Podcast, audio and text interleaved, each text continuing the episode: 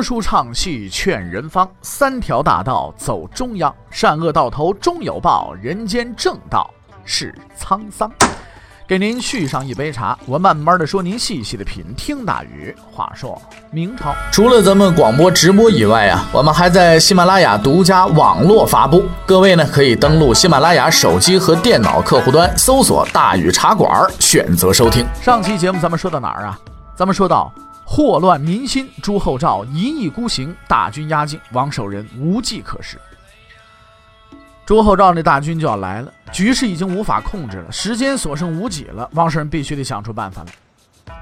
最后啊，想了好久好久，王守仁终于啊，只剩下一个不是办法的办法，什么办法呀？干脆抗命得了。违抗圣命者大逆，王守仁很清楚这一点，但他依然决定这么做，去换取那些无辜百姓的生命。不能再等了，带上朱宸濠去南京，绝不能让他们进江西一步。正德正德十四年九月，王守仁带领随从押解着朱宸濠，向着自己未知的命运踏出了第一步。怀着揣测不安的心情，王守仁上路了。应该说，他做出了一个勇敢的决定。但很快，王守仁就意识到自己的这次无畏举动啊，可能并不能改变什么。他突然发现，即使自己抗命离开地方。主动交出朱宸濠，也未必能够保全江西百姓。万一那帮孙子不依不饶，朱宸濠到手之后还要上江西闹事儿，那该怎么办？答案是没办法。可是没办法的王守仁也只能继续往前走。然而刚走的半路，他却得到了一个看似无关紧要的消息，说皇帝陛下派出了一支先遣队，日夜兼程向江西进发，已经抵达杭州。应该说呀，这事儿和王守仁关系不大。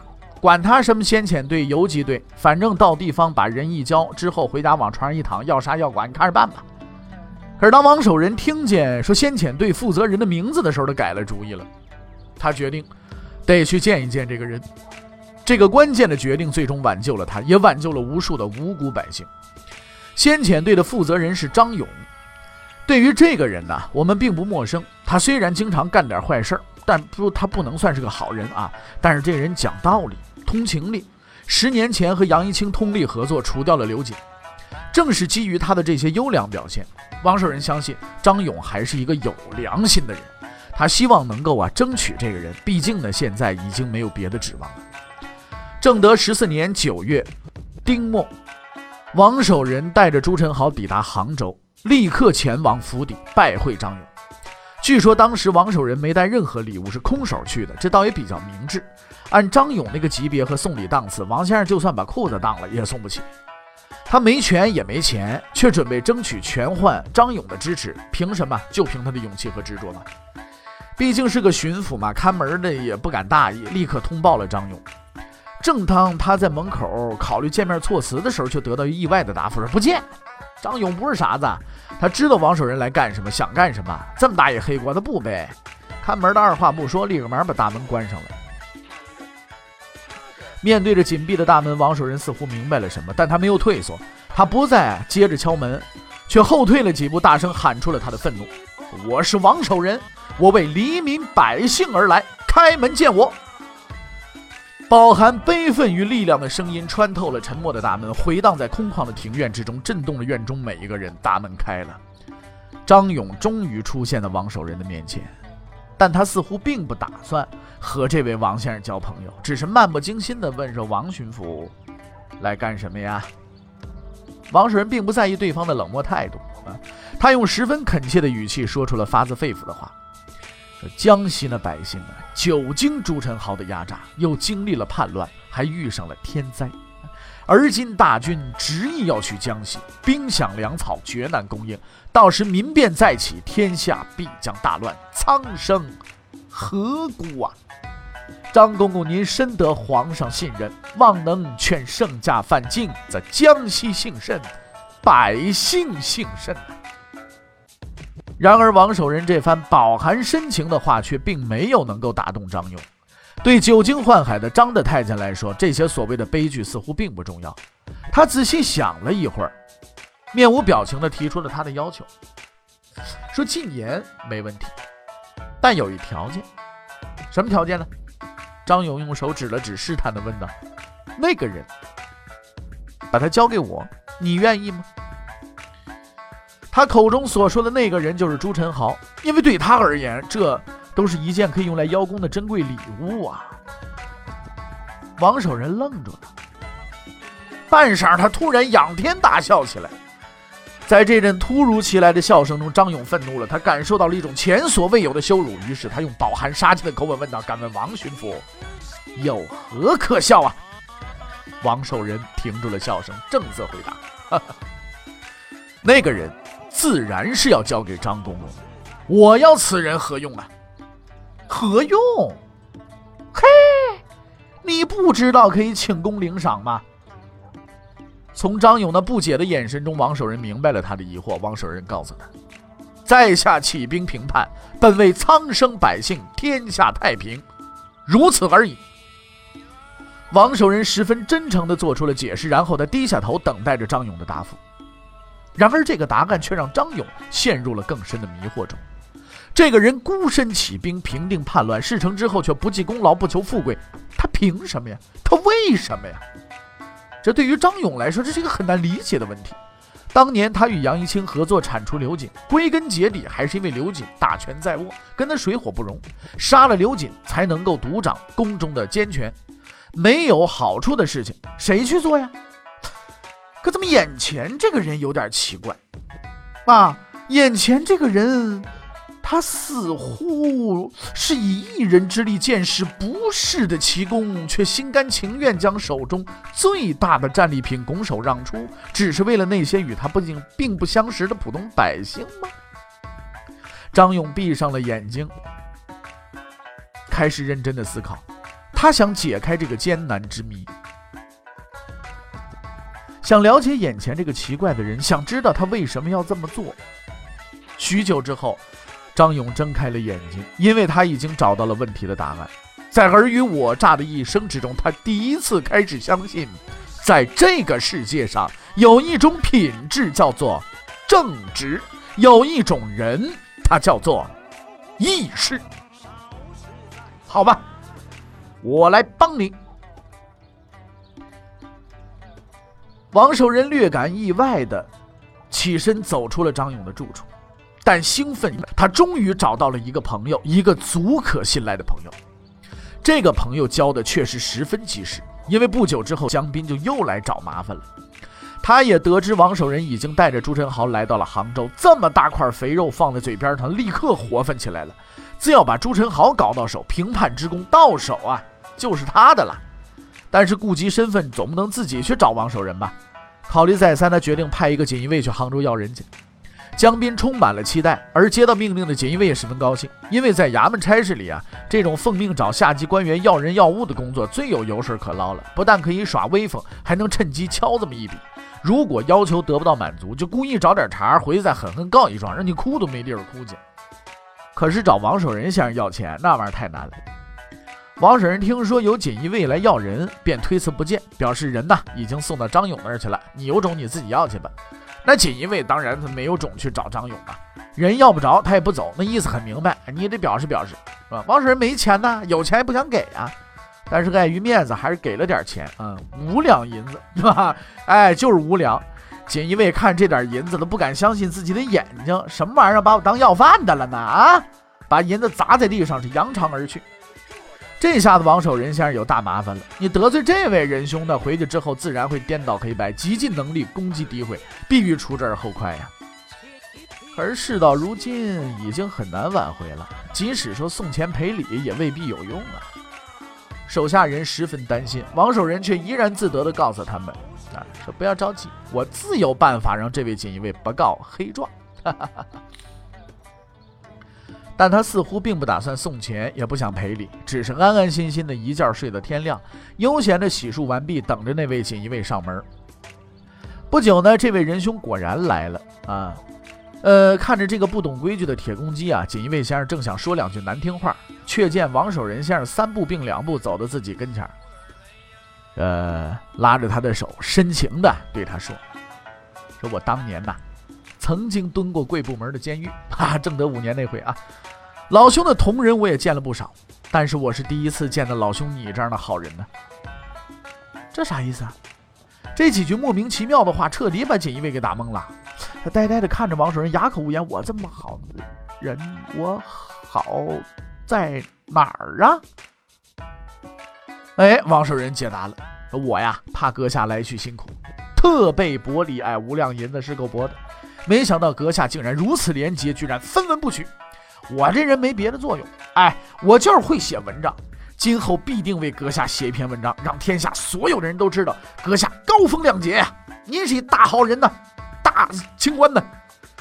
锦衣卫一听，踉踉跄跄的走了，唯恐在这多待一分钟啊。这回他是服了，彻底的心服口服啊。其实锦衣卫大人也不是笨蛋，他十分清楚王守仁拿他开涮呢。但是他发现自己竟然发不得脾气，因为王守仁那几句话当中啊，也隐含着杀机。所谓阁下如此廉洁。那是给他台阶儿，顾及他面子是软的。所谓我没有别的长处，就是会写文章，那是在警告他：你要敢乱来，我写一篇骂你的文字，让天下人都知道你恶行。这是硬的，软硬兼施之下，岂有不畏惧者呀？王守仁清正廉洁，不愿送礼，但麻烦一样会自动找上门来。面对着这个局面，两难吗？要么你就送礼，要么挨整，这是一困局。王守仁用一种近乎完美的方法解决了问题。他坚持了原则，也把麻烦给躲了。如果你还不理解什么叫知行合一，那么我们告诉你，这故事就叫知行合一。锦衣卫先生哭丧着脸走了，给江斌带回来那让他失望的消息：人已经被张勇抢走了。江斌这边气急败坏呀，但他很明白张勇先生他惹不了，要是撕破脸，自己也没好果子吃。想来想去，只能拿王守仁出气。于是这小人开始编造谣言，什么王守仁和朱宸濠本来就一伙的，因为王守仁怕事不成功啊，才临时起兵之类的鬼话，还派人四处散播，混淆视听。这话虽然荒诞不经，但要是传到朱厚照耳朵里，那王守仁先生还是很麻烦的。关键时刻呀，张勇又挺身而出了。他向朱厚照说明了来龙去脉，并气愤地说：“说王守仁如此忠臣，国之栋梁，为何要受到如此重伤？天理何在呀？”但是朱厚照，咱说这人呐，虽然爱玩不服管，但是道理他懂。哎，所以当江斌来到朱厚照面前，绘声绘色描述了王守仁的罪行之后，只得了一句回答：“说你给我记住啊，以后这种话少说。”还没等江斌反应过来，朱厚照又给他一闷棍。王守仁立刻复命，即日起为江西巡抚，按时到任，不得有误。被领导骂得狗血淋头的江斌退了出去，估计他这辈子也不会再打小报告了。其实江斌呢运气还是不错的，大字不识几个，从小学的专业的技能就是打架斗殴，是吧？偏偏跟对了老板，顿时呢飞黄腾达了，是不是啊？一发不可收拾。杨廷和呢对他也客客气气的，张勇也不敢招惹他，你知道？这都是啊，算是自己的本事。钱宁呢，也让他给整的，关到牢房里去了。混到这个地步啊，这玩意儿也算是呢，呃，到了头了。嗯，直到他碰见了王守仁啊，费尽心思想夺人功劳，却是竹篮子打水一场空。打小报告，挖坑设圈套，最后自己咕噔掉进去了。你说多失败啊！简直是极其的失败。那到了这个地步，也该知难而退了吧？可是江斌同志偏不，他一定要和王守仁斗争到底。哎，考虑到皇帝面前呢有张勇护着他，哎，江斌决定转战战场，到江西去整王守仁去。你说恶人做的江斌这程度也算到头了。不过这一回他确实占了先机了。当王守仁接到旨意，准备回到南昌就任的时候，江斌已经派遣他的同党张忠等人呢，率领部分精军呢进了江西了。这位张忠刚到南昌，就做了一件很恶毒的事情，竟然把武文定给逮捕了，把他捆起来，要他交代所谓的罪行。那武文定武知府是好欺负的，那武阎王那是也不讲客的，刚被绑住，跳起来大骂：“老子爹娘老婆都不管，为国家评判有什么罪啊？你们这帮子人都是在皇上面前混饭吃的，竟然冤枉忠良，想给朱宸濠报仇啊？啊！如此看来，你们也是反贼同党，你们是该杀呀！”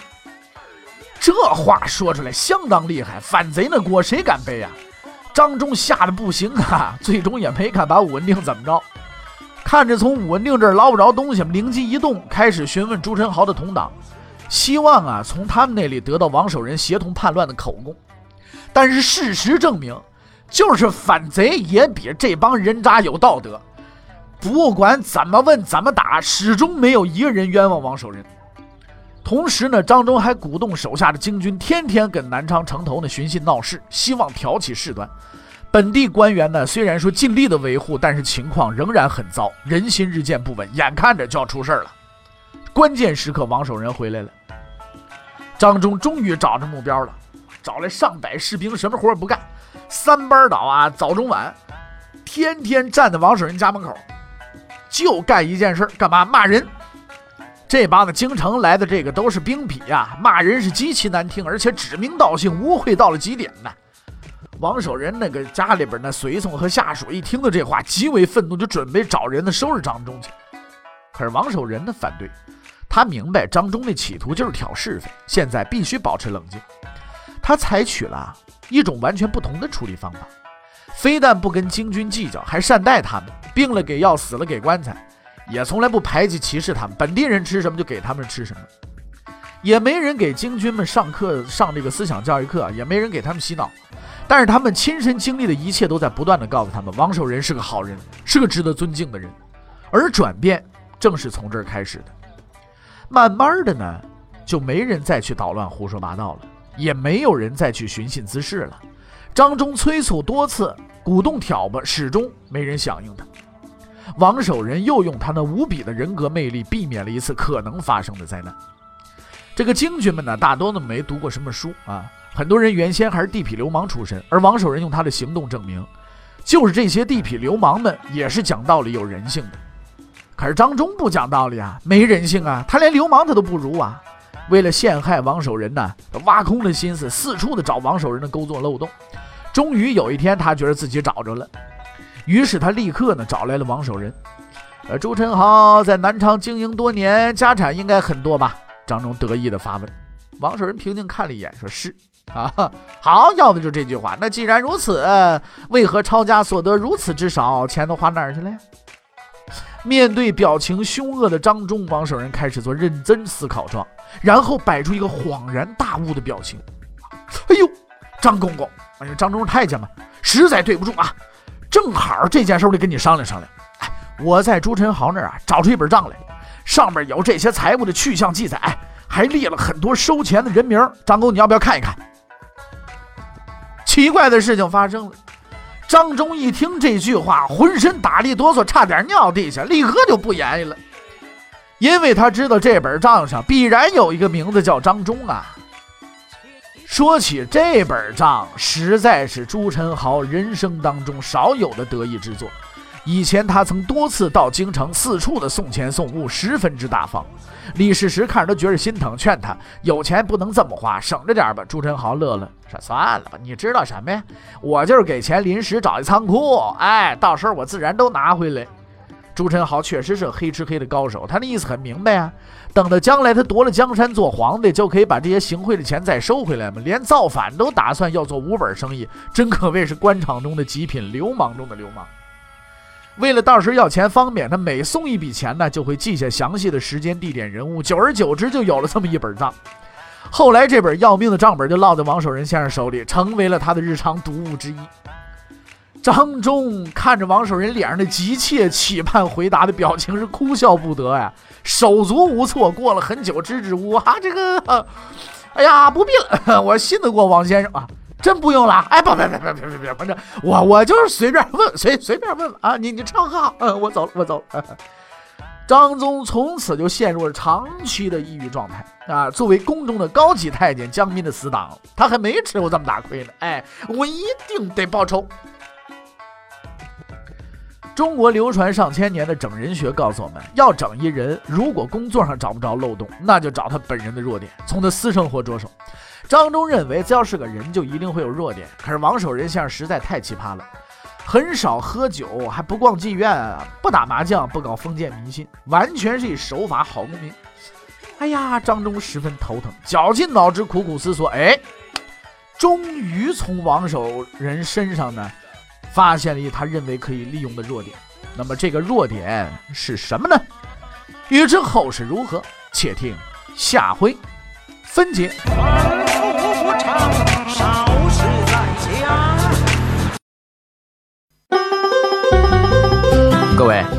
你想跟大禹交流吗？你想跟大禹辩论吗？你想给大禹指出错误吗？来微信吧，微信搜索订阅号“大禹茶馆”，哎，就能实现了。记住啊，宇是宇宙的宇。